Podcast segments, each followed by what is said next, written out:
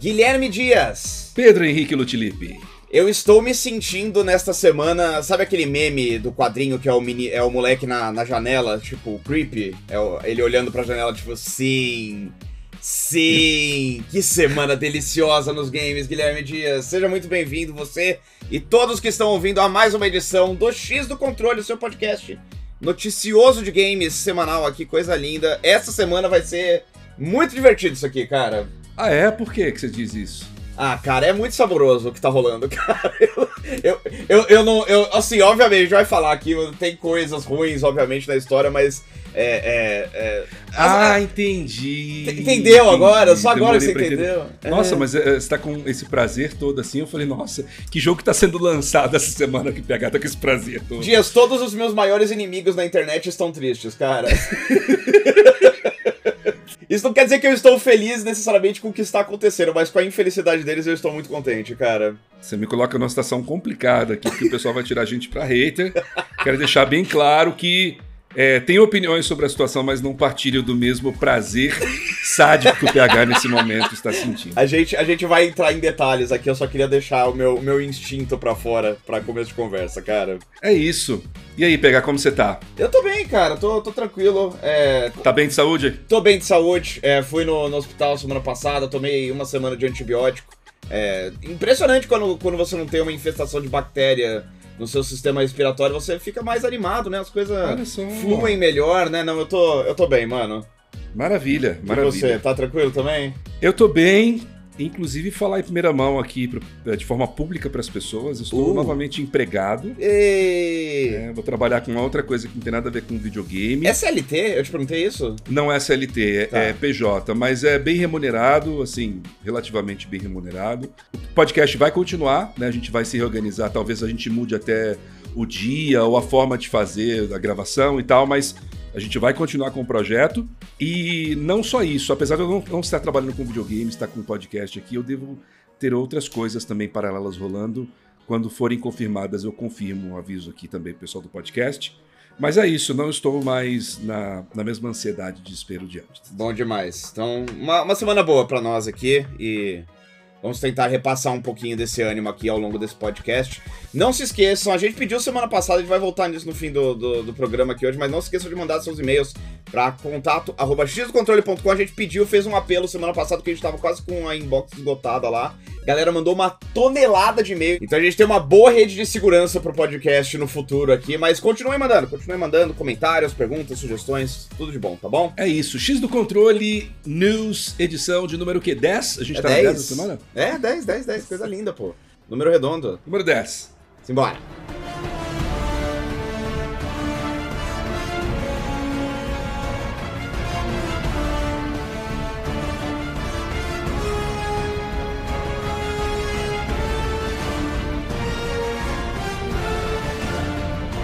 Guilherme Dias, pro bem ou pro mal, a Microsoft rotineiramente é quem melhor está alimentando o noticiário de games nos últimos anos. E todas as histórias parecem culminar com essa que estourou ao longo da semana passada. Loucura, cara. É, eu vi o burburinho. Eu não caí de cabeça na história, mas eu vi a repercussão. E acho que a gente ainda vai falar bastante disso, não só essa semana, mas na semana que vem, nos próximos dias também. Sem sombra de dúvidas, cara. Mas vamos, vamos então para o que interessa aqui. Para resumir, é bem possível que a gente esteja presenciando o fim do Xbox como o conhecíamos desde o início dos anos 2000. Sem drama, calma. A gente vai falar em detalhes aqui, mas as coisas vão mudar. O PH, assim, sem drama, e é o título que ele botou no roteiro aqui: Morre o Xbox? Ponto de interrogação. sem drama. Se a pergunta tá valendo. Ó. Tudo isso começou com uma informação postada pelo Nate Drake, que é, que é mais conhecido por ser um leaker de Nintendo e de quem a gente vai voltar a falar mais pra frente. Algumas semanas atrás ele mencionou que a Microsoft estava planejando lançar um grande exclusivo de Xbox para Switch e PlayStation.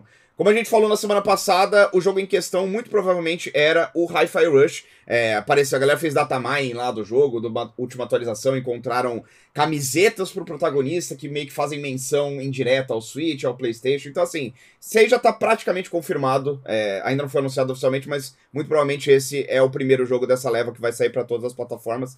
Esse foi o estopim. Na ocasião, a gente é, ficou surpreso com isso e tal, mas foi uma notícia levada na boa, né? Não é uma coisa tão esquisita assim. É, tipo, a Microsoft, por exemplo, já, já colocou Minecraft em todas as plataformas. Você pode jogar os jogos Ori no Switch, você pode jogar Banjo Kazooie pelo app do Switch Online. Ela já tem flertado com essa zona cinzenta em relação a certos exclusivos quando convém, né? Não é uma coisa que acontece sempre, mas rotineiramente, rotineiramente não, mas ocasionalmente a Microsoft acaba cedendo uma exclusividade para as plataformas concorrentes sem muitos problemas, né?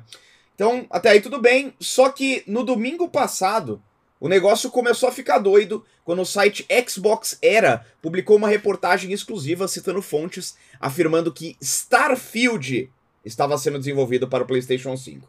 E aí a empresa rompeu, cara. Outras fontes começaram a mencionar Sea of Thieves para Switch e PlayStation 5. O Tom Warren, em uma reportagem do The Verge, citou fontes para revelar que Indiana Jones and the Great Circle, outro título da Bethesda, também deve vir para o PlayStation 5 alguns meses depois de chegar no Xbox. O Andy Robinson, do VGC, e o Nate Drake mencionaram que outros títulos Xbox que ainda não estavam circulando na boca do povo também se tornariam multiplataforma. E o Jeff Grubb falou até que Gears of War está sendo considerado. E essa eu consigo corroborar de maneira independente aqui, porque eu ouvi o mesmo direto de uma fonte minha. Eita! Então, assim, é raro, mas dessa vez, provavelmente merecido, a internet veio abaixo, né? Teve viral de cachista entregando a coleção inteira de Xbox dele no GameStop por 300 dólares em crédito na Steam, aquela coisa. Todo mundo maluco, né? A comunidade Xbox nas redes sociais pareceu começar a derreter e as menções dos executivos da empresa, como a Sarah Bond e o Phil Spencer, ficaram abarrotadas de donos do console que estavam devidamente cobrando satisfações, né? Falando, pô, o que, que que, que tá acontecendo aí, né? E aí, na noite de segunda-feira, o Phil Spencer fez um post bem conciso no Twitter, não, não entregou muita coisa ali, mas ele fez esse post para apaziguar os ânimos, e eu vou ler aqui. Estamos ouvindo os fãs. Estamos planejando um evento com novidades de negócios para a semana que vem, no qual compartilharemos com vocês mais detalhes sobre a nossa visão para o futuro do Xbox. Fiquem ligados. E aí, desde então, silêncio absoluto. Essa é obviamente uma notícia que ainda está em curso, né? Não tem uma data exata para o evento acontecer, mas semana que vem, então, a gente vai trazer as informações concretas sobre o que a Microsoft vai anunciar, o que, que deve mudar exatamente. Mas enquanto isso, um detalhe interessante que usuários do Twitter perceberam hoje de manhã que algumas mudanças curiosas foram feitas no site oficial do Xbox. As páginas de alguns jogos que estão a caminho, como Avowed e Fable, tiraram todas as menções ao nome Xbox das suas listagens, incluindo os logos do Series S e do Series X.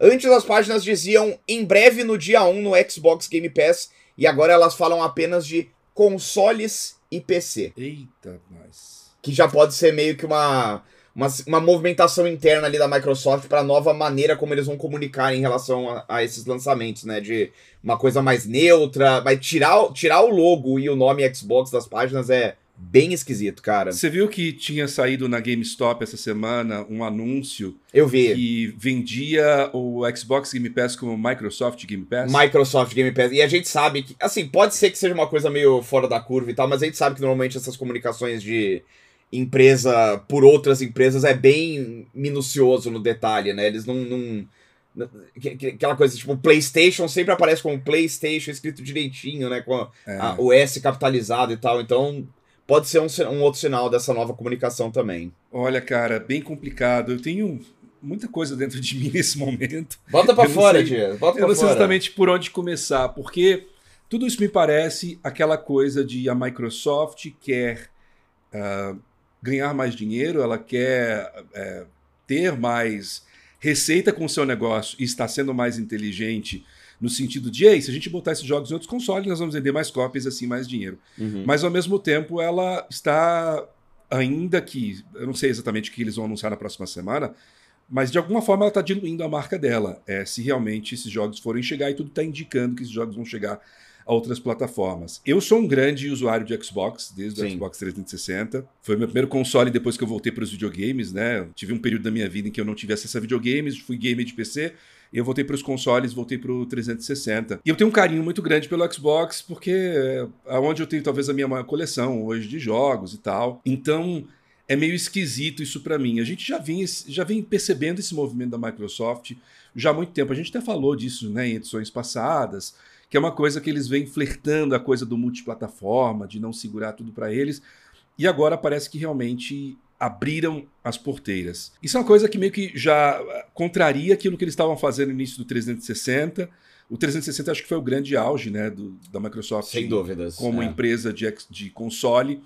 Eles lançaram o primeiro console, é, teve um certo público, né, fizeram sucesso com alguns jogos como o próprio Halo, né, que foi um estouro, mas eles não venderam tão bem nem de perto como o PlayStation 2. Mas aí no segundo console eles começaram a geração na frente e com alguns bons exclusivos. Não sei se o pessoal vai lembrar, mas, por exemplo, Mass Effect 1 era exclusivo do Xbox 360. Sim, Bioshock, Bioshock um ano, é. é. era exclusivo do Xbox 360. Eles tiveram Halo 3, tiveram Gears of War 1, 2 uhum. e 3. Então, assim, era um console que tinha uma biblioteca muito forte. Inclusive, foi por causa disso que eu fui para ele, né? Uhum. Eu estava indeciso entre os dois consoles, fui para ele. E a gente vê esse tipo de postura mudar um pouco no, no, no, Xbox One, meio que na metade do caminho, porque foi um console que começou com uma biblioteca de exclusivos meio fraca, com um modelo bem esquisito, né? Que foi aquele de misturar entretenimento, aquela coisa do Don Metric, que era um antigo chefe, uh, líder do Xbox ali. Entra o Phil Spencer, né? Ah, vamos comprar mais estúdios, vamos fazer uma coisa diferente. Mas, ao mesmo tempo, ainda nessa geração do Xbox One, a gente viu eles entraram nessa coisa de, não, beleza, agora a gente vai levar umas coisas para o PC. Não, beleza, a gente comprou Minecraft, mas é útil que a gente tenha ele em outras plataformas. Então eles ficariam mais flexíveis, o que eu sinceramente nunca vi um grande problema, porque de alguma forma, né, eles conseguiriam alcançar um público maior é, com esses jogos que não necessariamente venderiam consoles e tal. E o PC começou a ser visto não necessariamente como um um concorrente direto, mas uma outra coisa. Então, para mim, não era um problema ali, mas esse lance de abrir mão completamente, que é o que a gente aparentemente está vendo, especialmente numa geração que tinha começado bem, como a geração do Xbox Series, que a gente tinha essa promessa né, de que viriam bons exclusivos para a marca, é muito decepcionante. A gente vê a, o Xbox caminhando para um caminho que pode ser, entre essa geração e a próxima, o caminho da SEGA é. Né? De, de ter os estúdios, de ser uma publicadora, de ter uma marca, mas de abrir mão de ter uma plataforma própria, de um, ter um hardware próprio, até porque eles querem investir bastante na ideia de nuvem, eles estão indo aparentemente completamente para o digital. É aquele tipo de coisa que é triste de ver, especialmente quando você tem uma boa coleção da, da marca. Obviamente eu não estou falando da torcida da galocura aí, o pessoal fanático, né, os mil graus da vida, essa galera, a gente que, né, passou perrengue na mão desse bando de maluco, é, assim, eu quero que eles desapareçam da internet para sempre. É, essa é a parte alegre dessa história. É essa parte alegre.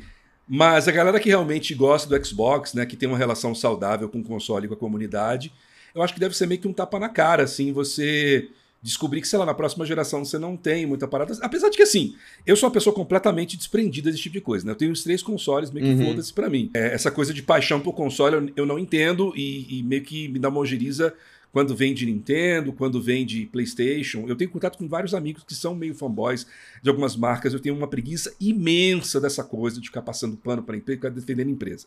Mas acho que deve ser um pouco decepcionante, especialmente pensando em retrocompatibilidade imaginar que, sei lá, meio que podem estar contados, sabe?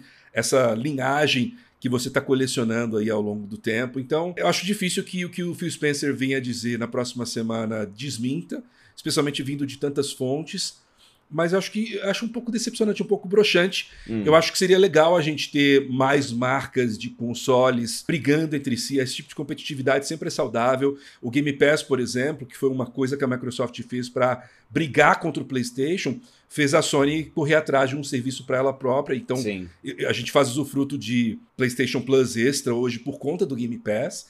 Então, eu acho que é sempre bom a gente ter um, um número razoável de marcas brigando entre si para que elas estejam sempre gerando competitividade e o consumidor sempre vença. Uhum. Então, a ideia de, do Xbox deixar de existir para ser apenas a Microsoft fornecendo alguns jogos para todas as plataformas, para numa próxima geração nem ter console, essa perspectiva minha é bastante broxante. Eu acho que, é, principalmente nesse primeiro momento, essa, esse momento da, da, da fog of war, né, da névoa de guerra, a gente tá no meio do, do, do tornado, que a gente não sabe o que tá acontecendo exatamente, e o fato de que a Microsoft tá nesse, nessa encruzilhada já há mais de uns dois anos que a comunicação deles é um negócio completamente torpe. Eles não sabem o que eles falam, quando eles falam, fica mudando de um dia para o outro e tal. Então a gente, a gente tá num momento que a gente não sabe exatamente o que, que isso significa. Mas já dá para traçar alguns, algumas linhas diretas aí que eu acho que. para conclusões que são conclusões, né? O Dias falou de. É,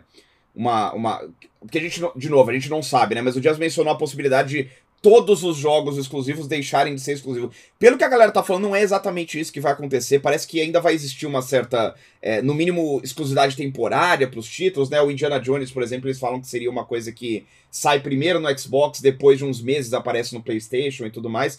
E tem outros títulos que aparentemente, principalmente os single players do, Xbox Game Studios, parece que eles ainda vão manter como uma coisa exclusiva da marca Xbox mesmo, enquanto que os jogos serviço vão passar para as outras para os outros consoles. A Microsoft ela já testou isso antes e não deu certo. O, isso o quê? A ideia de, por exemplo, você ter um exclusivo permanente no seu console e se ele é realmente um bom exclusivo, ele pode se tornar um system seller, ele pode vender o console e trazer pessoas para aquele ecossistema. Uhum. A ideia de ter um exclusivo temporário na Microsoft não é uma coisa que funciona para eles. A gente já viu isso em 2015. Eles tentaram fazer isso umas duas, três vezes. O caso mais emblemático foi o Rise of the Tomb Raider, que ficou, eu não lembro se foi um ano mais ou menos de exclusividade no Xbox, e ele não vendeu bem, a gente descobriu Sim. isso depois em relatórios é, posteriores, ele não vendeu bem no Xbox, e é um ótimo jogo.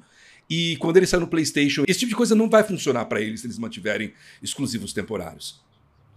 Eu gostei desse exemplo porque, na verdade, a gente concorda. O que eu tava caminhando para dizer era justamente isso, que é um, é um cabo de guerra o que existe entre a Microsoft e a Sony. Querendo ou não, é, a gente vê que, né, a, a, Microsoft lança um jogo pro Switch, apesar de ser uma concorrência, aquela coisa de que qualquer coisa que ocupa o seu tempo é concorrência, que a Nintendo fala tudo mais, tem concorrência ali, mas a concorrência direta mesmo é PlayStation Xbox. E existe um cabo de guerra ali, e se você jogou cabo de guerra na sua vida, você sabe que a partir do momento que você cede um pouquinho, você perdeu, cara. Não tem estratégia de round 6 que vai reverter esse negócio, não, cara. Porque a partir do momento que você coloca algum exclusivo de Xbox no PlayStation, enquanto que a Sony não vai fazer o revés, a Sony não vai colocar o, o, o, o sei lá, o, o, Ghost, o God of War no, no Xbox, a partir do momento que você faz isso, você transforma o PlayStation num videogame que tem os jogos da Sony mais os seus, enquanto que o seu jogo, o seu console permanece sendo um console que só tem os seus jogos e não os da Sony. Literalmente, o Xbox, a partir do momento que a Microsoft anunciar isso, torna-se um console pior. Na prática, é um videogame uma experiência pior porque tem menos jogos e, e, essa vai se tornar a realidade da coisa, e isso acaba desencadeando outras coisas lá na frente, porque menos pessoas vão comprar, vão preferir comprar o PlayStation. As third parties que já não dão tanta atenção, pelo menos lá no Japão, pro Xbox quanto elas dão pra Sony, vão dar ainda menos atenção, porque se você não tem tanta base instalada, por que, que eu vou gastar dinheiro otimizando o meu, video, o meu jogo pra plataforma da Microsoft? E é pior ainda, porque a plataforma da Microsoft ela é, já é ruptura, já tem uma ruptura, porque tem o Xbox Series S, tem o Xbox Series X. Então já é mais difícil você, você otimizar esse negócio pro console da Microsoft assim, é, é, vai virar uma bola de neve esse negócio que lá na frente vai acabar, inevitavelmente. Que não seja nessa geração, na próxima. Vai acabar matando essa plataforma, cara. Eu falei no programa passado que a gente tinha visto esse rumor sobre o Hi-Fi Rush, que o Hi-Fi Rush ele não venderia um Xbox, né? A pessoa não migraria para o Xbox só por causa do Hi-Fi Rush. Uhum. E ok, porque, né, como você bem mencionou, tem Ori, tem Minecraft, tem algumas coisas menores. Mas a partir do momento que eles falam, olha, sei lá, Starfield, com todos os problemas que tem, é um jogo que é, é, um grande jogo da Bethesda, um estúdio conhecido que está apenas no Xbox. Vende consoles. Vende consoles. Vende console. É. Indiana Jones, pô, grande lançamento da Machine Games, de uma marca amada, conhecida, num período em que essa marca foi até meio, de certa forma, revivida com um filme recente que não é muito bom, mas voltou a estar na boca do povo. Beleza, você joga isso pro PlayStation. Gears of War, que na sétima geração de consoles, que no caso é do 360, era Halo, Gears of War e Forza. Esses três, essas três ah, marcas, essas três franquias, eram o motivo de você ter um 360, eram system sellers. Eu comprei o meu console por causa de Gears e por causa de Halo. E aí você está cedendo Gears of War para outra plataforma. O que, que sobra? Por que, que você vai comprar um Xbox? Exato. Sendo que não é como na época, sei lá, da, do, do Super Nintendo ou e, e, Mega Drive, em que os consoles eles são 16 bits, mas eles têm diferenças. Tipo, ah, uhum. o, o som aqui é melhor nesse, esse aqui ele tem uma, um processamento melhor. O, o, PlayStation 5 e o, o Xbox Series, eles, o X no caso, eles são virtualmente iguais graficamente, né? Você tem um HUD diferente, mas a experiência é muito parecida, com a vantagem Sim. ainda de que o PlayStation tem o DualSense. Então, cara, é, é, assim, por que, que você vai comprar um Xbox? Que, que, que vai te, te agregar se você não tem uma biblioteca para você, sabe, explorar uma biblioteca de exclusivos? Acho que a primeira resposta de motivo para ficar no Xbox seria o Game Pass, né? Que é um serviço que a Microsoft tem como foco ainda e, e é forte, né? É uma coisa que é atrelada à marca, queira você ou não. Mas, uma empresa que já se rendeu, como o Satya Nadella parece estar se rendendo, a promessa de jogo. A promessa. Você lembra de umas semanas atrás, quando a gente falou que aquele leak da Sony de uns documentos da Sony falando que a Sony internamente achava que o Game Pass era uma furada. A gente até falou meio, ah, nossa, mas que esquisito e tal, mas assim, da perspectiva da Sony faz sentido, porque a Sony é uma empresa que vende jogo pra um caramba na plataforma dele, dele, deles a preço cheio. Eles não precisam do Game Pass. O Game Pass seria uma perda de dinheiro, uma perda de receita. Por mais que talvez atraísse mais jogadores, o dinheiro total ia ser menor, né? E a gente vê que, pelo visto, o Satya Nadella concorda com eles, cara. E se ele está, desse momento, falando que vale a pena a gente abrir mão e meio que destruir, minar a nossa própria plataforma pela promessa de jogos vendidos a preço cheio na plataforma rival, o Game Pass não vai ser prioridade por muito tempo mais nessa empresa, cara. Não consigo ver com muita distância a ideia de, talvez, no futuro, ah, tem o Game Pass ainda, mas os jogos não saem dia 1, os jogos saem depois de um tempinho ali, eles aparecem no catálogo. Talvez jogo serviço apareça no dia 1, mas jogo single player aparece um pouquinho depois. É, eu eu acho que o que tá acontecendo, e o Phil Spencer falando na semana que vem talvez deixe isso bem claro, é meio que uma reversão de valores do que a Microsoft tem vendido nos últimos tempos. É difícil não, não ver isso como a Microsoft basicamente como a própria Microsoft falou ano passado, perdendo, admitindo que perdeu a maldita guerra dos consoles e começando a se movimentar para ver um mundo pós-guerra dos consoles em que eles são, como você bem colocou ali, uma nova SEGA, né? Uma empresa que desistiu do hardware e agora está em, em, virou, virou uma empresa de software, de talvez middleware ou alguma coisa assim. E nesse cenário apocalíptico, eu consigo ver essa Microsoft que investe apenas em software, até mesmo trazendo o Game Pass para outras plataformas, já que ela não é uma concorrente direto, numa pegada como o EA Play faz. Sim. Que era uma, um serviço que a Sony não queria inicialmente, que era apenas do Xbox, não sei se você lembra disso, que eles sim, sim. propuseram. A Sony não quis, a Microsoft abraçou. Hoje, né, está na, na plataforma da Sony. Mas eu consigo ver, a Microsoft não é mais uma ameaça na parte do hardware. Os jogos dela vão chegar aqui pra gente, porque a gente não pode ter também alguns serviços como tem Ubi, como é que chama? Ubi Play? Ubi Plus, Ubi, né? Ubi Plus. Ubi Plus. Plus já que, né, assim, nesse cenário, inclusive, esse que você desenha, né, de Game Pass não ser mais esse grande catálogo, ser uma coisa um pouco mais é, tranquila em termos de lançamento chegando um pouco depois, um catálogo não tão atrativo, eu consigo ver isso finalmente chegando no PlayStation, porque não é uma ameaça. É, é, triste esse futuro. É um isso isso é horrível, Dias. A gente vai ficar na mão da Sony, cara. A gente vai ficar na mão da Sony. E assim, a Sony, em toda oportunidade que tem para botar no nosso bumbum, ela bota, cara. Lembra da Sony pós PlayStation 2 que eles estavam lá na soberba deles, né? No trono de ouro lá da era Play 2, que eles não tinham concorrência nenhuma por perto. Vieram e lançaram um videogame horrível de 600 dólares, que não tinha jogo nenhum, não, não tinha nem controle que tremia. E a gente teve que aguentar aquilo, cara. E só porque na época teve, graças a Deus, o maldito Xbox 360 ali fazendo frente a ele, que a Sony meio que colocou o pé no chão de novo e com, meio que ficou um tempo ali com as coisas nos eixos e conduziu diretamente ao que é o PlayStation 5 hoje, né? Que é um videogame muito bem sucedido, diferente do que era o Play 3 na época inicial dele. Mas assim, sem, sem uma outra empresa para fazer frente à Sony no mercado de consoles, que não é o que a Nintendo faz. A Nintendo ela vende portáteis, ela vende híbridos, né? É uma coisa um pouquinho diferente. Cara, eu consigo ver um PlayStation 6 ou um PlayStation 7 saindo a mil dólares aí, a Sony mete o louco ali. O que, você vai fazer? Vai comprar um concorrente? Não tem. Essa é a parte ruim para mim, cara. É o fato de que se a Microsoft sai, a Sony vira a Sony arrogante permanente, cara. Não tem mais ninguém pra, para fazer frente a esses caras. E a gente vai ficar completamente na mão dos caras que, em termos de jogos, são os que estão fazendo coisas que menos me agradam na indústria inteira hoje em dia, cara. É, concorrência é bom e a gente tá num ponto da história quem mais vai surgir com hardware? É muito caro, né, cara? É muito Não caro, é, é, muito arriscado, é muito caro, é muito difícil. É, quem conseguiu fazer isso foi a Microsoft, porque a Microsoft era dona do Windows, porque a Microsoft já era uma empresa megalomaníaca no início dos anos 2000. Então eles conseguiram fazer, mas olha, a Nintendo fez porque basicamente ela foi pioneira num pós-destruição de, de 83. Veio a Sony, que já fazia eletrônicos, né, num período também em que não tinha tanta concorrência é, e que era mais simples fazer console, né? Nos anos 90 era mais simples uhum. do que hoje em dia você fazer console. Mas nessa altura do campeonato, ninguém mais, cara, surge. Ninguém. É. Sei lá, talvez a Apple. Mas a Apple não está interessada nisso. Ela tentou o Apple Arcade lá e não, não é o lance deles.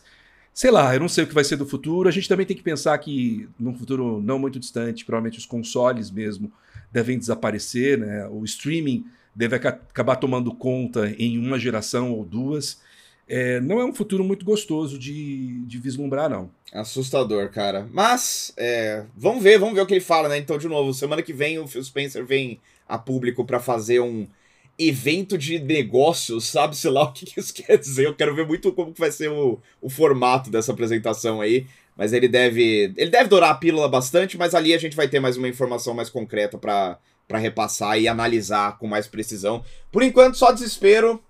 Pelo menos tem maluco chato no Twitter chorando, o que é divertido. E só para aproveitar a oportunidade aqui rapidinho, vou puxar uma pergunta do Leandro Festa, ele mandou pra gente pelo e-mail e acho que é relevante mencionar aqui. Vou abrir aspas aqui. Sobre essa possível estratégia da Microsoft lançar exclusivos no Play 5 e, no futuro, talvez até um Game Pass por lá, somada à ausência de jogos físicos, você acha que eles que estão sendo os visionários desse rolê porque eu vejo Sony e Nintendo mantendo a mesma fórmula tradicional e se dando muito bem em vendas atualmente. Visionários? Eu acho que a Microsoft ela tem uma visão muito interessante na parte de negócios e tecnologia. A própria ideia de apostar em é, jogar em jogos por streaming, no momento em que ninguém estava fazendo isso, que a gente vê as outras empresas se movimentando para fazer, mostra que eles têm uma noção né, de negócio e assim não é à toa que a empresa ficou, se tornou tão valiosa em anos mais recentes. Agora, uma coisa é ser visionário em termos de negócio, em termos de trazer receita para sua empresa, outra coisa é a consolidação de uma marca, de uma plataforma, né, de, de uma comunidade, que é algo que aparentemente eles estão desfazendo com, com essas decisões. Eu acho que são duas coisas diferentes, hum. são dois tipos de sucessos diferentes. O sucesso da Sony e da Nintendo, ele é baseado em construir essa marca, em fidelizar essa comunidade, em transformar os seus consoles em algo que as pessoas querem ter em casa, os seus jogos em algo que as pessoas querem jogar, e não é o que a Microsoft está querendo aparentemente. Não que eles vão ganhar menos dinheiro por conta disso, deve ganhar dinheiro. Agora, é, eu vejo, como eu falei, isso como um possível sinal de que eventualmente eles vão desaparecer do mercado como empresa de console, de hardware. Uhum. Eles podem continuar lá como uma publicadora, como uma empresa de serviço de videogame, mas numa pegada completamente diferente. Eu concordo que a Microsoft antecipa tendências, né? A coisa da cloud, a coisa do, do apenas digital e tal. Eu acho que são coisas inevitáveis lá no futuro, mas eu não descreveria eles como visionários, eu os descreveria como afobados, cara.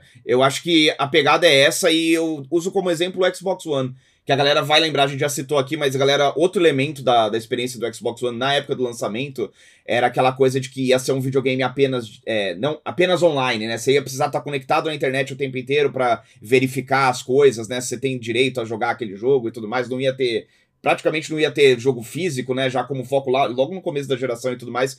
E a gente vê que são coisas que hoje em dia, é, se já não são realidade nos consoles como a gente os tem em casa, elas são, seriam muito mais aceitas, né? Eu acho que o mundo já tá muito mais próximo de aceitar uma ideia de um console que não tem acesso à mídia física do que ele tava em 2012, né? Só que eles estavam tentando. Eles, eles, né, na posição de, de, de, perdedor na corrida dos consoles na geração anterior, eles estão sempre meio que tentando pular alguns passos, pular algumas etapas. E eles meio que se perdem um pouco, eles se tropeçam, eu acho, no caminho, quando eles tentam fazer essas coisas. Eu acho que isso que tá acontecendo agora é, uma, é um outro exemplo disso, né? Eles eles, obviamente, o Game Pass é um outro exemplo, né? Eles meio que trouxeram o futuro, de certa forma, só que Aí você olha pro lado, você olha pra Sony, você olha pra Nintendo, por que, que eles não estão fazendo a mesma coisa na mesma escala? Porque não faz sentido para eles ainda. Eles vendem jogos tradicionais da maneira tradicional muito bem. A Microsoft não vende, então eles tentaram fazer uma coisa antes da hora, é, porque eles precisavam se movimentar e se reinventar, né? Eu não sei se eles são visionários, eu acho que eles são afobados. Essa é a minha, a minha análise geral da coisa toda. Aqui é Guilherme Dias, algumas horas depois dessa gravação. Eu falo do futuro porque eu estava editando este podcast quando veio para mim a informação de que o Nate The Hate, o perfil que deu a informação de que o Starfield iria para o PlayStation, falou que ao longo da semana ele checou com as fontes e descobriu que essa informação é falsa. Ele disse no Twitter que não vai deletar o seu post, que ele assume o erro que cometeu mas ele diz que o seu relato anterior de janeiro, discutindo a Microsoft trazendo jogos para outros consoles, permanece correto e vale lembrar, como nós falamos, várias outras fontes corroboram com isso. Então a errata é apenas referente ao Starfield ir para o PS5.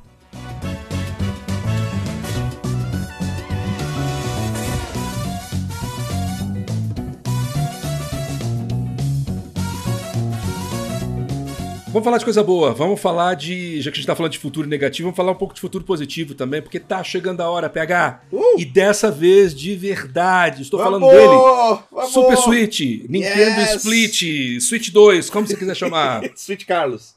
Switch Carlos. Ó, o leaker, o vazador, Nate Drake, tem um histórico extremamente preciso e responsável, afirmou enfaticamente que a, afirmou enfaticamente que a revelação do próximo console da Nintendo vai acontecer no mês que vem, em março. Esse rumor aí que ele lançou foi no podcast Game Talk, onde ele explicou que já tinha ouvido falar de março como a data de revelação da plataforma meses atrás, durante a Gamescom 2023 e que o mês voltou a ressurgir em conversas com fontes nas últimas semanas. Caso isso se confirme, parece que o próximo mês vai ser bem movimentado para os fãs da Nintendo. Ainda que isso não tenha sido anunciado oficialmente, a Nintendo deve fazer uma nova apresentação Direct dia 15 de fevereiro com foco primário em anúncios de third parties, ou seja, jogos de outras empresas.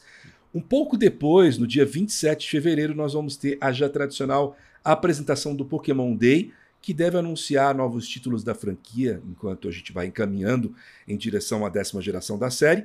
E aí, em março, console novo. Então, seria um direct no dia 15, com jogos de outras empresas para o uhum. Switch. No dia 27, também desse mês, Pokémon Day, provavelmente com um novo Pokémon anunciado aí. E em março, um console novo. Então, o pessoal da Nintendo tem motivos para ficar ansiosos aí. Sim. E de nossa parte, o PH tem uma informação. PH, que informação que você tem? Vamos que vamos, cara. Eu já ouvi o suficiente de fontes, principalmente de third parties e tal, pra eu acho que cravar isso. Eu tô bem seguro disso. O Switch 2 vai ter retrocompatibilidade completa, incluindo cartuchos no, no, logo no lançamento. Eles estão falando muito sobre a ideia de você lançar jogos com melhorias, patches e tudo mais pro Switch 2, mas existe uma impressão geral, uma, uma sensação de que todos estão meio que contando já com a ideia de, ah tá, vai ter é, é, uma continuidade da venda de todos os jogos que a gente lançou nos últimos anos. Tem inclusive títulos de third party que vão ser revelados em breve que já visam exatamente esse propósito. São jogos que vão rodar não necessariamente tão bem no primeiro Switch, mas que no Switch 2 provavelmente vão estar com uma performance melhor e tal. E muitos portes de títulos que já estão consagrados em outras plataformas e que eles entram agora nessa, nessa saideira do Switch como títulos do Switch 1 mas já visando vender muito ao longo dos próximos anos que estão por vir aí. Então, assim, eu já tô bem confortável com isso. É, o Nate Drake próprio já tá falando bastante com isso, com uma, uma certa é, ênfase também de que a retrocompatibilidade vai rolar. E eu tô, eu tô bem com paz disso. E, e aí já entra também a informação de que o cartucho também vai estar tá, vai tá presente lá, porque é, tem, tem jogo aí que tá para sair pro Switch com vers versão física de third party que não faria o menor sentido tá saindo como um exclusivo do primeiro Switch. É, então, eu tô bem, bem seguro disso e isso é o que eu precisava para ficar 100% cegamente maluco pelo hype desse console aí, Dias. Eu, eu, eu, eu tô vivendo para março, cara. X do controle News crava. Super Switch terá retrocompatibilidade. É isso que você tá dizendo? É basicamente, cara. Pode, pode, pode, pode reiterar aí no, no site e tudo mais. É, maravilha. Eu já tenho, eu já tenho informações disso já faz um tempinho e tal. A galera tá falando mais ou menos no começo do ano passado já começou a ter esses papos de, de produtoras meio que questionando a Nintendo se isso ia rolar e tudo mais. E a, agora que a gente tá perto e tal, vendo os anúncios, vendo a estrutura que a coisa tá tomando pelo, por trás dos panos e tal, eu tô, eu tô bem confortável com isso. É, podem me cobrar, podem me cobrar.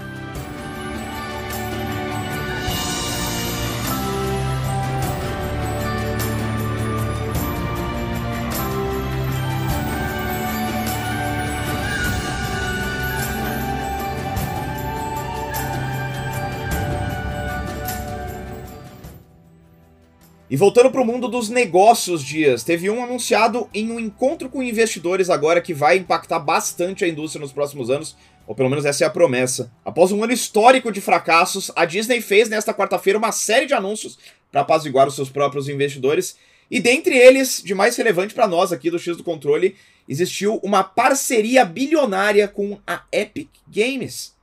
Juntas, as duas empresas vão apresentar um universo inédito de games e entretenimento que visa expandir o alcance das amadas histórias e experiências da Disney.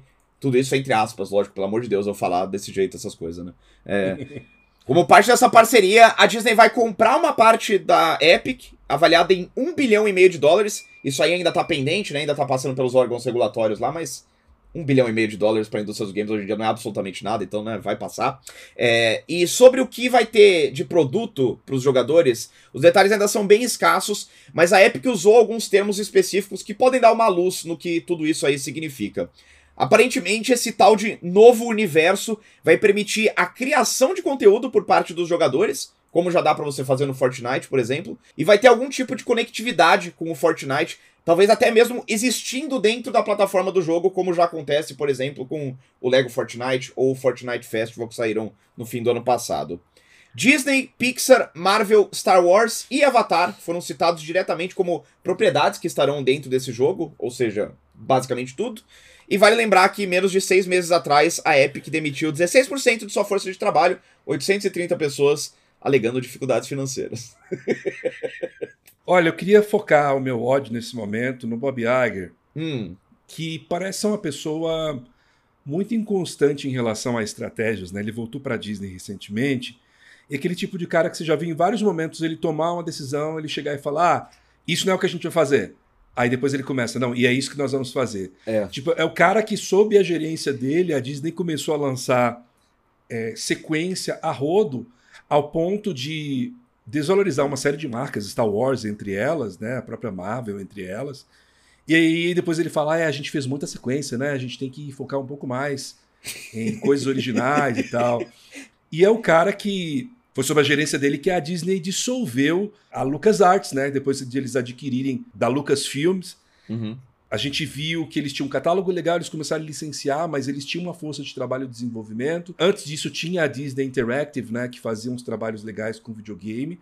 E agora é isso. Ah, não, videogames são muito importantes pra gente, não sei o que e tal. Meu filho, você é, foi parte do problema. A Disney não tá fazendo videogame há muito tempo e perdeu uma série de coisas interessantes com videogame nos últimos 10 anos porque você não queria.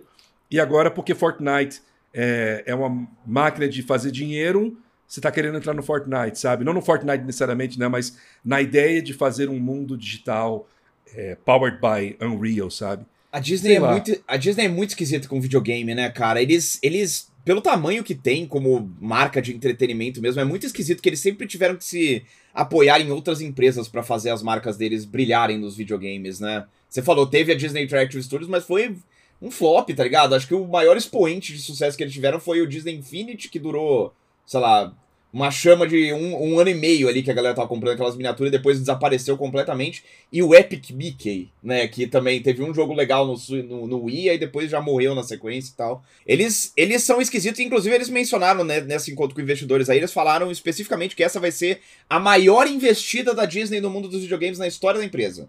É, seja lá o que isso quer dizer em termos de produto final para o usuário mesmo. Não, eu mas... acho que quer dizer é, é o investimento que eles estão fazendo, né? É a grana mesmo, né? É. Um bilhão e meio é, para fazer videogame.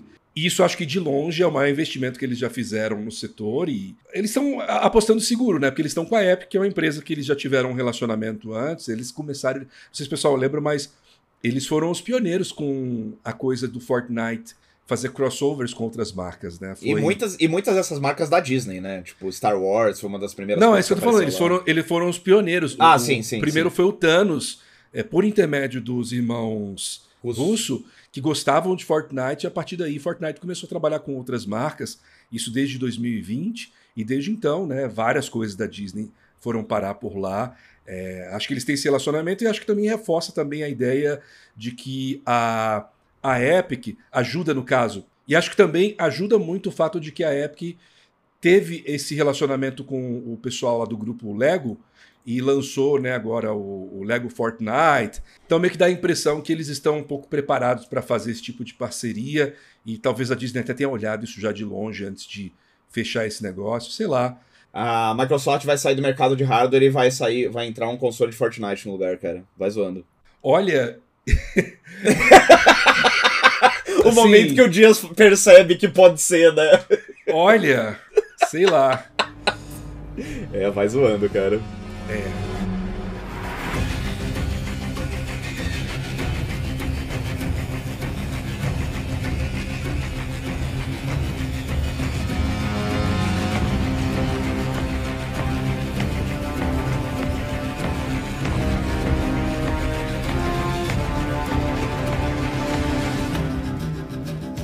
Vamos seguindo aqui para a nossa próxima notícia, a nossa última notícia principal da semana, que tem a ver também com ai, tretas de empresa, tretas de negócios, tretas de, da indústria. Amadores, amadores. Essa notícia é um pouco bizarra porque ela ilustra o quão precárias estão as condições de desenvolvimento em alguns dos maiores estúdios da indústria, especialmente nesse momento de grande movimentação que a gente tem visto nos últimos meses. De acordo com uma reportagem do Tom Henderson, é, repórter do ele tá onde agora? Ele tá no. Insider no... Gaming. É, Insider Gaming. Dele, é. Ele publicou no Insider Gaming que o Call of Duty de 2025, não o próximo que sai no final desse ano, mas do ano que vem, ainda não tem um estúdio-chefe liderando o desenvolvimento, mesmo estando apenas 20 meses do seu lançamento.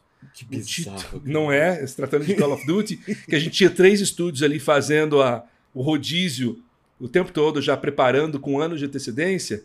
É. Esse próximo título está sendo ativamente produzido, mas sem ninguém segurando as rédeas, sem ninguém tomando a dianteira. O plano original, segundo o Tom Henderson, era colocar o jogo nas mãos da Sledgehammer Games, mas o estúdio recusou, aparentemente traumatizado pela experiência né, de produzir o recém-lançado e terrível Call of Duty Modern Warfare 3, que também e, foi uma 16, bagunça, né? 16 meses, cara, eles tiveram para produzir esse. E foi o jogo que eles estavam desenvolvendo durante a época da aquisição, né? Foi aquele Deus nos acuda. Sim, deve ter sido completamente desesperador, cara. É. E vale lembrar, inclusive, que a Sledgehammer foi a que levou é, grande corte, né, agora nas sim. últimas semanas, porque sim, sim. 30% do pessoal deles foi demitido recentemente. É. A Activision então cogitou colocar a Raimon Studios dos jogos Transformers para liderar o projeto, mas o jornalista Tom Henderson acredita que a função vai acabar caindo nos braços da Treyarch mesmo, que já está cuidando dos aspectos de multiplayer e zumbis do Call of Duty desse ano. Boa sorte para eles, viu? a Infinity Ward está responsável pelo Call of Duty de 2026 e a Sledgehammer está cuidando do Call of Duty de 2027, é o que a gente sabe até agora. E sobre o jogo desse ano, a grande novidade é que a campanha vai ser em um mundo aberto, meio Far Cry, situado na época da Guerra do Golfo, e que tal campanha está sendo produzida pela Raven Software. Coitados da Raven, né? Fazer jogos tão legais, agora estão fazendo Call of Duty. A mesma coisa, Raimon. É, é... A Treyarch já tava lá meio que desde o começo. Isso que é a parte esquisita para mim, cara, porque eles botaram absolutamente todos os recursos de, de desenvolvimento que eles tinham por trás dessa franquia. E mesmo assim, jogo após jogo, ano após ano, continua essa tragédia, cara. Como que, né, numa época que a gente. Todo mundo sabe que hoje em dia você demora 4, 5, 6 anos para desenvolver um jogo AAA novo e deixar ele redondinho para lançar e tal.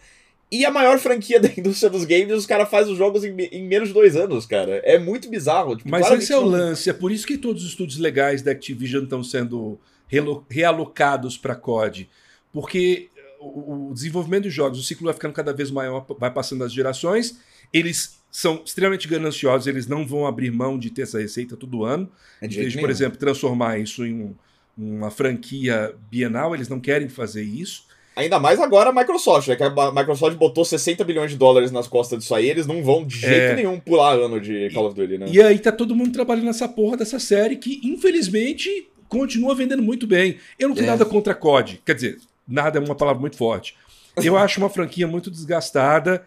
O típico americano, o típico estadunidense que gosta de COD não é muito um perfil com o qual eu simpatizo, mas é, eu não tenho um problema com o jogo em si. Eu acho COD bacaninha, eu acho legal. É tirando, legal, pô. Tirando é. a parte de, de recrutamento militar, toda a parte de vamos levar aquelas campanhas sempre com uma pegada meio vamos levar democracia para o seu país, Sim. na base da bala. É, eu acho que COD é, é mecanicamente é, e narrativamente competente, mas, cara, é, é, é, meio boring também. Por, por, isso que eu parei de jogar COD, inclusive. Eu acho. COD se leva muito a sério, COD é muito linear e eles não. Eles não tentam reinventar e quando reinventam o público vai e reclama e eles vão e voltam a fazer a mesma coisa. Esse é o negócio, né? Quando, quando o Call of Duty tenta fazer alguma coisa, tentou no passado fazer alguma coisa diferente, a rejeição foi brutal, né? Eu lembro muito do Infinite Warfare, né? Que era o, o espacial lá com o Jon Snow e tal. O, próximo, o próprio Advanced Warfare, né, que tinha coisa dos pulos lá e tal, tudo isso aí é. já a galera já torceu o nariz. Então, sei lá, bicho, é, só é triste, porque a gente sabe que não vai parar de vender. Eu não olhei dados nos últimos dois anos, mas eu me lembro que o COD de 2019, que foi, acho que, o reboot do Modern Warfare. Hum, sim, foi, isso. Acho que foi.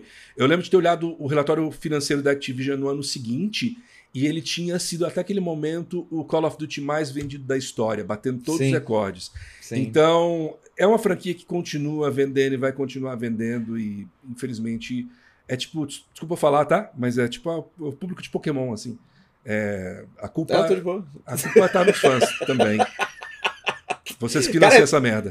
Cara, mas é bem é engraçado que é bem parecido mesmo, porque Pokémon não é anual, mas é exatamente as mesmas, as mesmas mazelas, cara. É o fato de que é uma máquina que não pode parar por nenhum instante, né? Eles têm que continuar girando, têm que continuar lançando jogo, senão.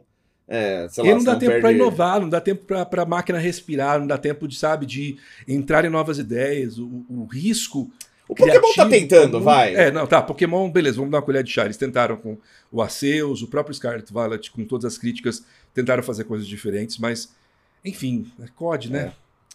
Boa sorte pros dev aí, cara. E vamos aqui pras rapidinhas. Tem notícia legal aqui no meio, Dias, pra dar uma, uma animada de novo. Vamos, vamos? Vamos lá.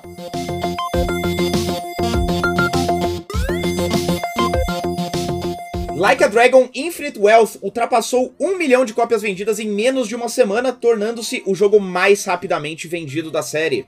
Lançado logo depois, o Persona 3 Reload alcançou um milhão também de cópias vendidas ainda mais rapidamente e se tornou o jogo da Atlus mais rapidamente vendido dessa rápida história. A Konami anunciou Yu-Gi-Oh! Early Days Collection, uma coletânea de títulos portáteis clássicos da série de card games para PC e Nintendo Switch. Yu-Gi-Oh! também vai receber uma experiência de realidade virtual e outra que permite os jogadores enfrentar uma inteligência artificial doida em batalhas. O RPG de Play 1 favorito dos brasileiros, Legend of Dragoon, está sendo revivido por fãs com um porte de PC que suporta 4K e 120 FPS. A Kadokawa Corporation comprou o estúdio Acquire, que trabalhou na criação da série Octopath Traveler. Uma demo de mais de 50 GB de Final Fantasy VII Rebirth já está disponível no PlayStation 5 e vai receber uma atualização com mais conteúdo antes do lançamento do jogo no fim do mês. A Pokémon Company vai voltar a vender a pelúcia em tamanho real do Psyduck, que fez sucesso na pandemia por módicos 325 dólares. A série do Knuckles, que expande o universo cinematográfico do Sonic, terá seis episódios e vai sair no dia 26 de abril na Paramount Plus. E a FTC abriu um novo recurso em uma corte federal americana, afirmando que as demissões em massa anunciadas pela Microsoft são prova de que a empresa mentiu no processo de compra da Activision. Pena que não vai dar nada, cara. Queria ver o cirquinho pegando fogo lá, velho.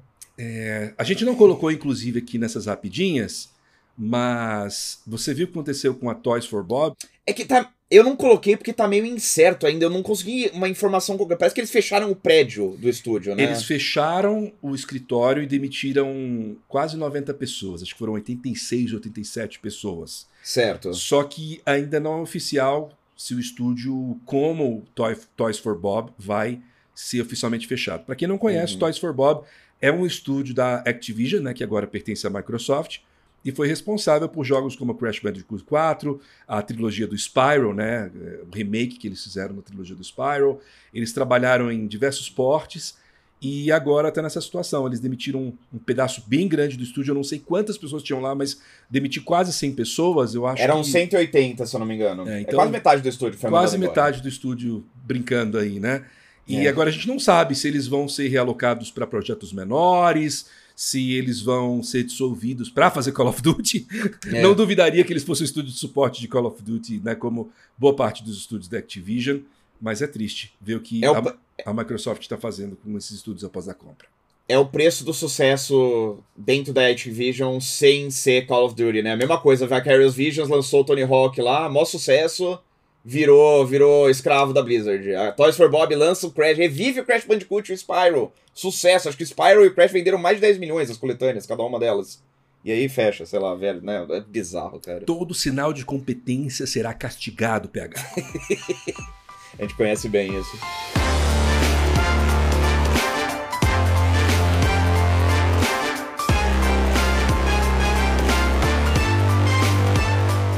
Vamos aqui para os comentários. Como eu disse no começo do programa aqui, teve muito comentário mandado. A gente está com a nossa inbox agora absolutamente lotada até o talo. Continuem mandando comentários, a gente gosta e tal. É, um abraço para todo mundo que mandou comentário que não foi incluso aqui hoje. É, literalmente gente demais para citar o nome de todo mundo, mas a gente vai colocar. Eventualmente a gente chega lá, a gente coloca seus comentários aqui pra gente discutir também. Mas a gente vai começar aqui pelo comentário da Larissa Riva Bem que quer gostar do Kojima. Guilherme Dias, você quer ler o dela? Pode ser. Quero inclusive já mandar de cara um abraço para Lari. É uma conhecida minha de internet, é, lá de Curitiba. E ela é uma querida, uma fofa. E ela me avisou que estava com esse e-mail que fiz questão de a gente botar no roteiro essa semana. Ela diz assim: Oi, queridos, ouvi o episódio 9 fazendo um almocinho e queria fazer dois comentários sobre temas ligados ao State of Play. O primeiro é um pedido de ajuda. Como faz para gostar do Kojima? Olha, Lari, você vai gostar muito de conhecer minha amiga Jaja Pinheiro. Você vai gostar super bem. Todas as maluquices dele são, em teoria, do tipo que eu adoro e fico feliz por ter alguém na indústria como ele, que consegue dinheiro para fazer projetos tão diferentões. Mas peguei Death Stranding para jogar quando entrou na Plus ah. e não aguentei uma hora de jogo. Juro. Não hum. consegui. Alguma sugestão ou eu devo abandonar mesmo e curtir a distância? Eu tô na Pô, Ela jogou o único jogo dele que não era para jogar, cara. Joga Metal Gear! Joga Metal Gear, Lari, pelo amor de Deus. Joga Metal... E, e assim, eu acho que, de cara, joga o primeiro Metal Gear original. PlayStation 1 ali, bonitão, ainda é legal, a mecânica é boa e ele começa rápido. Eu acho que o maior problema do Death Stranding é que, tipo, ele, ele já é super marasmo, aquela coisa meio vibe, né, de ficar andando pra lá e pra cá. Não tem. Ele demora muito para se abrir como um jogo mesmo, mas ele ainda tem um começo que é só cutscene, né? O, o Metal Gear não, cara. O Metal Gear ele tem uma cutscene bem legal ali no começo, né, que é o, enquanto o Snake tá submerso ali, né, com o submarino dele e tal. E, mas logo de cara, se, assim, menos de 10 minutos você já tá com o controle na mão, já tá fazendo, fazendo maldade lá com os soldados no Alasca e tal. E, e acho que ali você vai entender por que, que ele é bom não só na questão de narrativa, mas também na questão de gameplay. Ele é, ele é um cara diferenciado. E eu ainda não joguei Death Stranding, tá na minha lista aí para jogar antes de ser a sequência. Mas tudo que eu sei sobre Death Stranding cobrindo ao longo desses últimos quatro anos, cinco anos né, que o jogo foi anunciado, uhum. é que Death Stranding é o Kojima sem sem coleira, sem. Sem lastro, é, é. É, sem nenhum tipo de restrição. Então, eu acho que talvez seja melhor começar por doses homeopáticas. E vale lembrar né, que a coleção do Metal Gear está disponível também para os consoles atuais agora. É verdade, é verdade. Aí depois ela falou sobre ser obcecada por Bioshock, apesar de achar a história problemática, se você parar para pensar, e sobre como eu. E sobre como. Como você, né?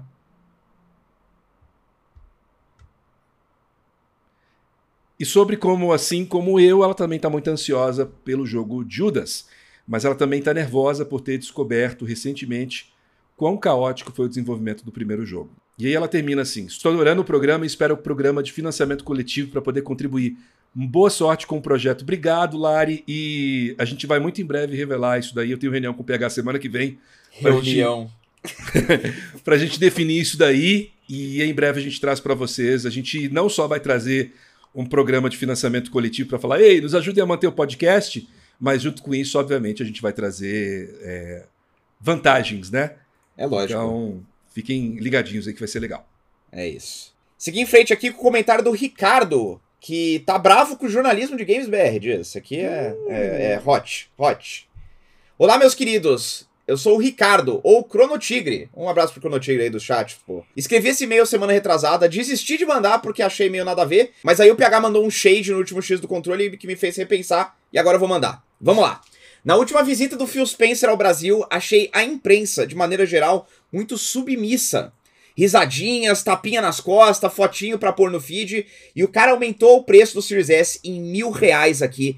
Ninguém põe na parede. Ninguém faz uma pergunta incômoda, nada. Parece mais um bando de fanboy babando o ovo de CEO. Gente, que vergonha. Eu entendo que um cara desses nunca vem aqui, que não somos foco, não temos filiais de grandes estúdios, então não é sempre que um cara assim tá por aqui. Mas, pô, a imprensa BR tem meio que uma síndrome de vira-latas? Ou foi só esse caso em específico? Um grande abraço. Ele também elogiou bastante a gente, mas eu cortei aqui para manter a humildade. Olha, PH, se as pessoas soubessem o que aconteceu, elas ficariam enojadas. Eu tenho coisas para falar sobre isso daí que eu acho que eu não posso falar. Eu hum. lembro de ter hum. assinado um NDA lá que eu nem li, eu só falei, beleza, fico quieto. Ah, você assinou um NDA? Eu assinei o NDA hum. para entrevista que eu acabei nunca fazendo. Tá. Mas o geral que eu vou te dizer é o seguinte: aqui no Brasil é muito difícil fazer jornalismo de games, porque a gente está muito refém de assessoria. Lá nos Estados Unidos, ou onde a indústria está presente, é mais fácil, porque você tem contato mais direto, você conhece pessoas que trabalham lá dentro, você, enfim, você tem mais meios para chegar nas pessoas e fazer jornalismo de verdade. Aqui no Brasil a gente está muito refém dos intermédios de assessoria e eu vou te explicar uma coisa sobre assessoria de entretenimento. Elas são selvagens, elas vão te bloquear de tudo que for incômodo para elas, de tudo que for é, tudo aquilo que de alguma forma possa colocar eles numa saia justa. Então, alguns casos você tem um pouco mais de liberdade Outros casos você está completamente na coleira ali, você não pode, eles verificam suas perguntas. E tudo que é relacionado a CXP, porque o Phil Spencer veio para a CXP, né, e foi meio que por intermédio do evento, de certa forma, que as entrevistas aconteceram, apesar de não necessariamente todas terem acontecido ali, rolou muito essa coisa, assim, de eles checarem todas as pessoas envolvidas, de eles fazerem um controle de crise muito forte para que certas coisas não chegassem até eles, apesar de que até aconteceu. Né? O Bruno Micali, por exemplo, perguntou do jeito Micali, né? Super é, legalzão, né? Porque esse é o Micali. O Micali é um cara super diplomático, legal. Mas ele perguntou do jeito dele lá, ele falou da coisa e o Phil Spencer foi e mencionou que não dá para manter desse jeito. Mas eu vou dizer que é isso, assim. É, pode ter certeza de que tinha mais gente querendo fazer essa pergunta e provavelmente a assessoria deve ter se metido no meio ali para impedir que isso acontecesse, porque é assim que funciona entretenimento no Brasil, não só videogame, mas série, cinema, é tudo meio assim. É, é, é controlado, extremamente né? controlado. É. é. Citar aqui também o Thiago Ribas, da Folha, que foi, na verdade, o primeiro que eu vi publicar na época que o Phil Spencer veio. Ele foi o primeiro que publicou um, uma indagação perante o Phil Spencer sobre o preço do, do Series S lá na Folha. E, mas eu, eu acho que esse é o negócio, tipo, é um jornalista da Folha. É um cara que tem chancela, tipo, se a Microsoft fala pra Folha, ah, então a gente não vai dar mais acesso aos joguinhos de. E, tipo, a Folha tá cagando, sabe? A Folha tem tamanho suficiente para bater no peito e falar, tá bom, faz o que você quiser. A gente dá um jeito de, de, de, dar uma volta nisso. Mas aí veículos especializados, veículos menores, sempre vão ter o rabo preso, porque depende das assessorias, depende dessas empresas para ter o acesso ao conteúdo que eles precisam para continuar fazendo o trabalho deles, né? Então tem, tem esse lado também.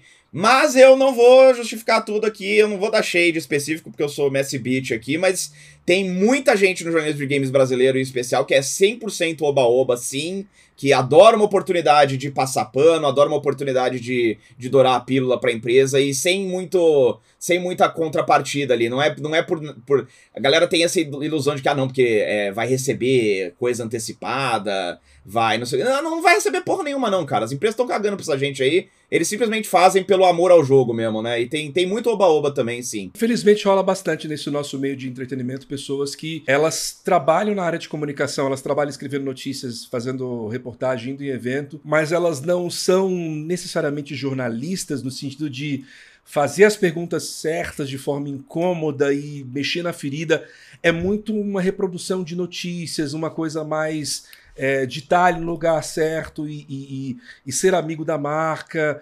Rola é. muito disso, infelizmente. E, e, em parte, eu nem diria que é muita culpa dessas pessoas, porque às vezes elas não aprenderam, elas chegaram lá e não tinha ninguém para falar, ei, é, a gente, como jornalista, a gente tem que ser um pouco mais incômodo, a gente tem que ser um pouco mais, sabe, é, intransigente. Aí rola muito essa coisa de chapa branca, de ser muito, é, sei lá, promotor da, das marcas mesmo, Sim. em vez de um, um jornalista. É, mas assim, o resumo da ópera é, é, tudo contra esse tipo de coisa que você quer, ô, ô, Ricardo. É bem, é bem difícil, basicamente. Vamos seguindo para o próximo e-mail aqui. Nós temos uma mensagem do Pedro Teixeira que quer falar sobre jogos antigões. Uh. Opa, amigos, conheço o trabalho de vocês há anos, mas este é o primeiro e-mail para o X do Controle. Eu terminei essa manhã de jogar The Portopia Serial Murder Case, hum. um jogo de 1983 que recebeu um remake enfadonho ano passado, em que a Square Enix tentou brincar com uma IA que lia comandos textuais dentro do jogo, mas nada funcionava direito. Terrível. O, esse make aí é nojento, é bizarro. Mas o jogo original foi feito pelo Yuji Horii, antes mesmo de ele começar a série Dragon Quest, e é praticamente o pai do que são hoje consideradas visual novels, enquanto o Dragon Quest é o pai dos RPG japoneses, então o cara era foda. E foi incrível ver o quanto do DNA do gênero hoje em dia já existia nesse jogo há 40 anos. Aí me vem uma pergunta para vocês. Eu sei que vocês cobrem jogos, então precisam ficar atentos aos lançamentos do ano. Mas quando dá um tempinho aqui ou ali, vocês têm o costume de ir atrás de jogos feitos décadas atrás, talvez por interesse pelo jogo em si ou para ter algum contexto histórico vendo os primeiros passos de uma série, estúdio, gênero? E existe algum jogo super antigo que vocês gostariam que mais pessoas tivessem jogado? Hum, legal. Cara, assim, eu, eu.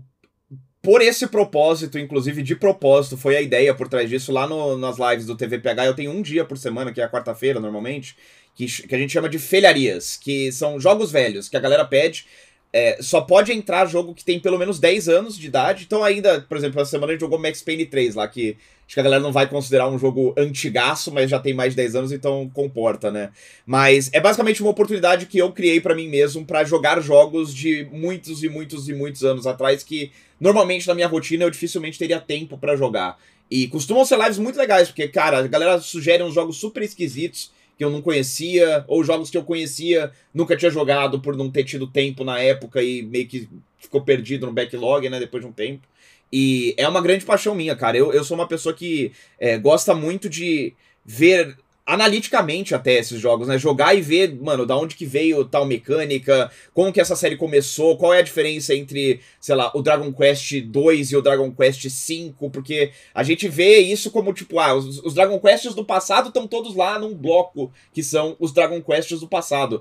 Mas teve cinco anos de história de desenvolvimento entre um jogo e outro, né? Então teve muita coisa que mudou é, nesse período. Então, assim, eu sou muito apaixonado por isso. Eu tive que criar uma, uma coisa na minha agenda profissional para abrir um espaço para que esse tipo de, de conteúdo fosse presente na minha vida. Mas sempre que possível, eu adoro jogar jogos antigos, sim. E só pra citar, se tem algum jogo super antigo que vocês gostariam que mais pessoas tivessem jogado, eu vou citar o meu favorito aqui do PlayStation 1. Acho que é tranquilamente o jogo que eu mais joguei no Play 1, que era um, um, um, um brawler 3D da Konami chamado Poi Poi 2. O 1 um é legal também, mas o 2 era o mais legal. Acho que tinha. O, o nome japonês dele era Poiters Point 2. É, e aí foi abreviado, acho que o 2 só saiu na Europa na época. Mas aqui tinha disco pirata, então todo mundo podia jogar, né?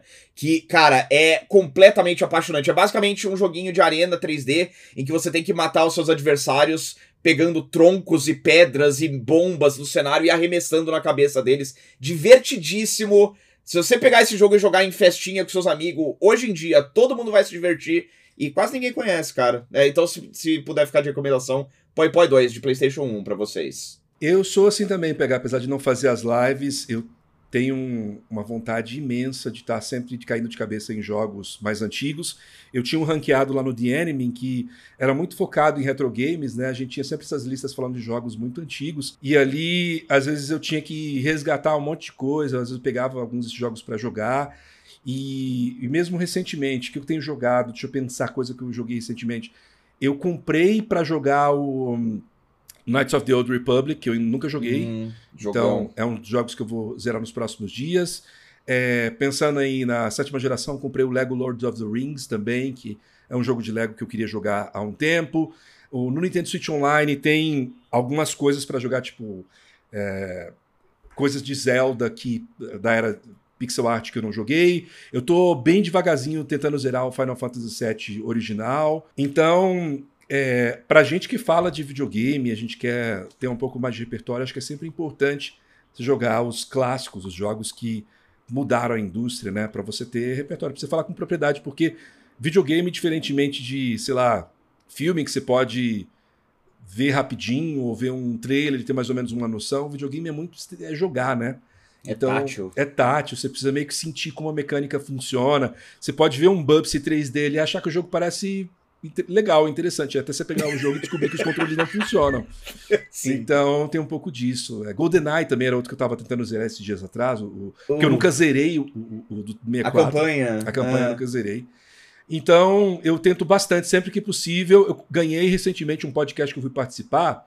Eu ganhei um, um daqueles aquelas miniaturas que é num formato de Super Nintendo, que é. vem com um monte de jogo antigo para emular. Ah, que doideira. E aí eu fiz uma lista, porque lá você pode meio que criar uma lista própria sua com os jogos, e eu montei lá a lista de todos os jogos que eu pretendo jogar retrô. Então, a hora que eu meio que desafogar umas coisas que eu preciso jogar agora, eu quero meio que pegar aquela lista de jogos antigos e debulhar ali, porque são só jogos meio essenciais que é, eu deixei passar. Legal. Dá pra se divertir igual com o jogo de Super Nintendo e jogo de PlayStation 5, cara. Essa é a minha crença. Mas vamos lá, pro último e-mail de hoje, de novo. Vai, a gente vai ler o seu, tá? Se não, for, se não foi lido hoje, a gente vai ler. Eu sei que eu prometi na semana passada, mas tem muita coisa mesmo, cara. Ó, o Richard Lima tá apaixonado por portáteis. E aí, Dias e PH, eu sou o Richard, engenheiro sísmico de 37 anos. Trabalho em um navio de pesquisa sísmica pelo mundo e o podcast é uma ótima forma de me conectar com a minha língua e cultura. Que incrível! Só fazer um comentário, que coisa mais incrível. Ele trabalha muito legal, né? navio de pesquisa sísmica, rodando muito o mundo. Muito foda, muito foda, cara. Esse é um dos meus mais interessantes que a gente já recebeu aqui, eu nem vi o resto. Sempre joguei jogos multiplayer e nos últimos anos migrei para o single player para poder jogar a bordo offline. Apesar do Starlink, ainda não é possível jogar jogos competitivos. Imagina que doido você ter um estilo de vida que o Starlink é uma consideração na sua, na sua rotina. Não é? Louco, né? É. Que vida mais boa jogar jogos offline, histórias interessantes, jogabilidade incrível, sem toxicidade online. Que mundo bom. E eu ainda estou desbravando tudo que perdi todos esses anos e me identifiquei muito no estilo Metroidvania e plataforma 2 ou 2.5D. Comprei um laptop bom que poderia jogar qualquer coisa de jogo AAA a meus jogos 2D, mas vindo para Singapura, vi no aeroporto um Steam Deck OLED para vender, 900 dólares, 512 GB e decidi comprar.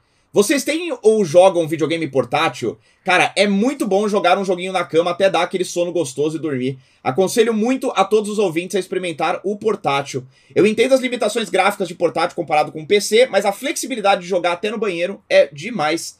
Tirando Nintendo, vocês acham que mais empresas vão investir em portáteis? Me parece que as empresas não estão muito interessadas em desenvolver consoles novos e não duvido que a Microsoft pare de criar novos Xbox um dia. Muito bom e-mail, né, cara? Aham. Uhum. Bom, pega, você que é o cara dos portáteis aí, eu não jogo portátil porque, viu, Richard? Porque eu gosto de jogar na tela grande. E como eu bolei aqui um esquema na minha casa em que eu tenho uma TV no meu quarto que ela fica quase que no teto. Eu deito e o meu pescoço fica perfeitamente alinhado para olhar para a telona de mais 50 polegadas. É. Então, aquilo lá é o meu portátil, controle na mão, a telona na minha cara e é muito confortável jogar assim. Eu só jogo portátil quando eu viajo. Aí eu levo hum. meu Switch, aí eu jogo os joguinhos lá e tal. Mas em casa eu não gosto, eu prefiro jogar na tela, acho muito mais confortável. Mas entendo quem gosta de jogar e acho que o PH é a melhor pessoa para falar um pouco dessa experiência com você. Se eu pudesse nunca mais jogar um jogo num console, numa TV ou num monitor na minha vida e pudesse jogar tudo no portátil, eu seria extremamente feliz, cara. Eu sou muito, muito, muito mais feliz jogando portátil em qualquer circunstância do que jogando na TV. É, eu odeio a ideia de estar preso a um lugar. Eu sou uma pessoa muito. É, é eu, eu sou ansioso, né? E eu tenho muito, tipo, aquela coisa de ficar me mexendo e tal. Eu odeio ficar. Cara, jogar no computador. No, na TV ainda até vai, porque eu consigo meio que é, é, sei lá, levantar e fazer alguma coisa. No computador, que eu tenho que ficar sentado, parado, é, no, no mesmo lugar. Eu não gosto. No computador não gosto, cara. Não funciona para mim. Obviamente, jogo, né? Tem muito jogo que só tem no computador e. Não vou falar que eu não me divirto e tal, mas seria muito mais feliz se tivesse um jeito de jogar tudo isso sempre no portátil. Deixa eu fazer uma é. pergunta antes de você continuar. Ah. Você, tirando quando você faz live e quando você vai, sei lá, jogar um multiplayer numa festa ou com uma Sara, sei lá. Você nunca joga Switch na TV, você sempre joga. Quando assim, fala assim, eu vou jogar videogame. Não preciso fazer live, não preciso jogar com ninguém. Você sempre joga ele no portátil 100% das vezes? Dias, eu literalmente nunca joguei o Switch na TV sendo fora de live ou em partida multiplayer. Meu Deus. eu nunca vi Zelda rodando numa TV. A gente, a gente tem perfis muito diferentes é, de, é. de como a gente gosta de jogar. pra mim é Pro Controle na mão, entendeu? Caminha ali, relaxado, corpo inteiro espreguiçado na cama e a tela na cara gigantona. Mas, mas assim, para falar, eu, eu, fico, eu sou uma pessoa muito feliz hoje em dia, porque é, diferente do que era 10 anos atrás, até 5 anos atrás, hoje em dia eu, com um portátil na mão, consigo jogar basicamente todos os jogos que o Dias joga na TV do jeito que ele gosta, né? É, a, a, tecnologia avançou de um jeito que hoje em dia, com o meu Steam Deck, por exemplo, tem, sei lá. 1% dos jogos lançados eu não consigo rodar no Steam Deck, né? É, o resto dá para dar um jeito ali. E, cara, eu acho que, é, inclusive, principalmente frente a essa coisa da, da, da, potencial debandada aí na próxima década da Microsoft, do Xbox e tudo mais, eu fico muito contente que parece que esse negócio de PC portátil engrenou, cara. Né, que teve, teve as tentativas com Steam Machine e tudo mais, mas o formato Steam Deck parece que não só tá. A galera tá abraçando de uma maneira muito legal, como as empresas estão encontrando sucesso monetário nisso, né? Você vê a Asus lançando, tem a, a Lenovo, tem várias empresas lançando portáteis equivalentes ao Steam Deck e todos eles parecem que estão encontrando seus públicos. Eu acho que isso aí é uma tendência que veio para ficar, cara. Eu acho que o formato do Switch é muito inteligente e que comporta todos os públicos, né? Obviamente o Switch não é tão poderoso quanto o PlayStation 5, mas se você quiser jogar ele como você jogaria um PlayStation 5, você pode, né? Você pode pegar o Pro Controller, como o Dias falou e tal, e jogar na TV e tal. E eu, eu acho que isso aí é uma coisa que veio para ficar. É, eu acho que mais empresas vão fazer isso. Talvez até a Microsoft, cara. Talvez. Eu, eu acho que. É, é, é pode ser que um, uma solução para essa, essa dúvida aí da Microsoft no futuro seja exatamente o formato híbrido que a Nintendo encontrou com o Switch, né?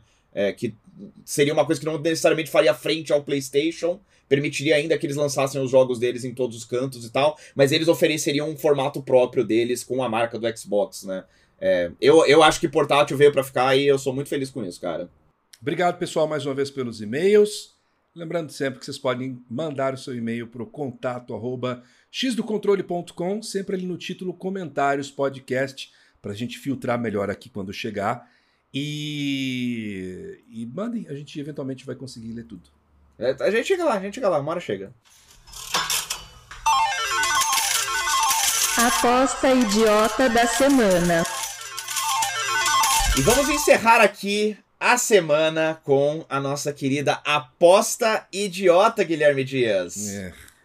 É, tá, eu sabia, eu sabia, tá vendo? O Dias tá com essa atitude. Antes da gente começar agora a gravar, eu falei, Dias, dá uma olhada na aposta dessa semana, porque você vai gostar. O Dias leu e ele deu uma gostosíssima gargalhada, tá certo? O Dias estava muito contente quando ele leu a aposta disse, O que eu disse depois da gargalhada? Que eu não, você falou que é idiota, mas você, você riu gostoso. Não vem com essa atitude blazer sua aí, não, que você, você foi afetado por essa aposta, tá certo? Vamos, é... Mas vamos lá, vamos lá, vamos ler a aposta da semana anterior também, que a, eu, eu, o resultado dessa semana foi bem interessante. É, na última terça-feira, a Square Enix lançou pela PlayStation Plus a sua própria releitura de Splatoon. Em homenagem à estreia de Phone Stars, a gente visitou o Metacritic para tentar descobrir quantas vezes o nome Splatoon seria mencionado nos primeiros 10 reviews da plataforma. O Dias falou que o nome da série da Nintendo estaria lá 25 vezes e eu disse que seriam 55 menções. Pois bem, já adianto. Você se deu bem, Dias. Ah. Mas foi porque só tem cinco reviews de Fonstar no ar até agora, tá certo? Ah. Olha isso aqui. O Metro citou Splatoon oito vezes, enquanto o Screen Rant mencionou o jogo da Nintendo apenas uma. Kotaku e IGN citaram Splatoon quatro vezes cada, e o CGM citou Splatoon 10 vezes no seu review. Total, 27 vezes uh. entre os cinco reviews que existem o Dias chutou 25, ficou bem pertinho ali, ponto pro Dias. Só que se tivesse 10 reviews eu teria ganho. Eu já tinha planejado isso, eu tinha, eu tinha sacado que não teria 10 reviews. Justíssimo, justíssimo. Parte da análise do Dias, craque, o cara é bom mesmo. É, ganhou a aposta, Não contava com minha astúcia. Mas eu gostei que foi um jeito, basicamente, de dizer que eh, nós dois ganhamos, de certa forma. É, eu considero assim, para mim, pelo menos. Ah, então, ah, é? Por quê? não, ganhamos, não pontos. Eu, eu moralmente estou certo. Eu me sinto confortável em saber que se tivesse 10 reviews, eu estaria correto na minha análise. É basicamente isso. Meteu Mas você ganhou. Você ganhou, você ganhou. 5 a 5 estamos empatados de novo. É, é, em frente aí, é, rumo aos 10. E qual é, PH, a aposta idiota dessa próxima semana? Vamos lá, cara. Na próxima quarta-feira, 14 de fevereiro, será lançada a coletânea com as remasterizações dos três primeiros Tomb Raider, que inclui gráficos modernizados, mas também a opção de jogar os títulos com os visuais clássicos. Os desenvolvedores revelaram que os títulos terão mais de 300 troféus entre si, incluindo um chamado Shell Sucker, o chupador de concha. Tal troféu é dado para jogadores que matam um inimigo calvo com a shotgun, Guilherme Dias. Hum. Na data da gravação do próximo podcast, qual será a porcentagem de jogadores no PlayStation que terão matado um inimigo calvo no Tomb Raider com uma shotgun? Para efeitos de esclarecimento, a primeira oportunidade em que a Lara consegue encontrar a shotgun é logo na terceira fase do primeiro jogo, ainda no Peru. Então é, é bem no começo do jogo. É uma coisa que, sei lá, em poucas horas você consegue cumprir. Esse e aí, Dias? Eu vou deixar pra você sair primeiro, porque eu sempre falo primeiro. É, tá, tá, primeiro. olha eu, só. Eu já sei. Eu já tenho a minha. Pelo lugar, queria dizer que essa tá no top 3 mais idiotas que a gente já fez até hoje. Apesar de que eu vou te dar o crédito de que essa foi mais criativa do que algumas coisas mais estúpidas que você já, já trouxe aqui. Muito obrigado. É, eu queria só saber sobre esse inimigo calvo. Você sabe Hum. O quão escondido ele é. Porque... Ele não é escondido. Ele é um inimigo. É, ele, ele tem uma shotgun, ele empunha uma shotgun e ele é mais forte do que os inimigos médios. O que provavelmente significa que você precisa meio que dar um jeito de lidar com ele, porque ele vai ficar te enchendo o saco ali é, no meio da fase. Então, assim, você meio que tem que matar ele. Só que não necessariamente com a shotgun. Você tem que. É, ah. Você pode matar com as armas normais, né? Com as pistolas e tal. Entendi. Então, não é obrigatório, é meu ponto. Tá, é, é, mais uma vez assim, eu vou ser prejudicado por não conhecer muito bem o jogo. Eu joguei o Tomb Raider original, mas eu jamais vou lembrar uma coisa dessa. É, eu vou dizer aí. Lembrando que é lançamento, né? A galera tem que ter. Come... Tipo, o jogo sai dois, an... dois dias antes da, da, da, da posta, então. Né? A galera provavelmente vai ter começado só o joguinho até aquele ponto. 10%. Tá. Você foi mais alto que eu. Eu, eu coloquei 6%. Tá. E, e eu, eu acho que vai ficar meio que nessa, nessa, nessa escala mesmo. Que é uma coisa no começo do jogo, mas, galera, né, não, nem, não necessariamente você vai começar o Tomb Raider Remastered pelo primeiro jogo e tal, então tem umas variáveis ali. Mas só para entender, mas... isso aqui a gente tá analisando só PlayStation. Só PlayStation, é, o troféu especificamente, que é o que mostra as porcentagens ali de. É, eu sei que no PlayStation mostra, então eu fui com o PlayStation mesmo. E é isso, turma. A gente chega ao fim de mais uma edição do X do Controle.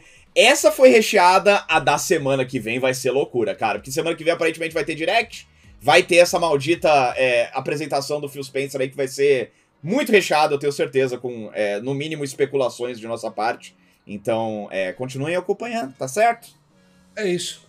Pegar semana que vem, vamos descobrir o futuro dos videogames. Vamos descobrir Ai, se, se o Xbox vai ou não morrer como você dramaticamente disse no início. eu não disse, tava escrito no roteiro e você leu. e para vocês que vão curtir o carnaval, usem camisinha, oh. bebam água, descansem para quem for ficar em casa. Eu sei que muita gente, nossa galera, nossa base de fãs, uhum. gosta de ficar em casa jogando videogame. Bons jogos e bom descanso para vocês. Semana que vem a gente tá de volta. É isso, turma. Um beijo. Até a próxima. Tchau.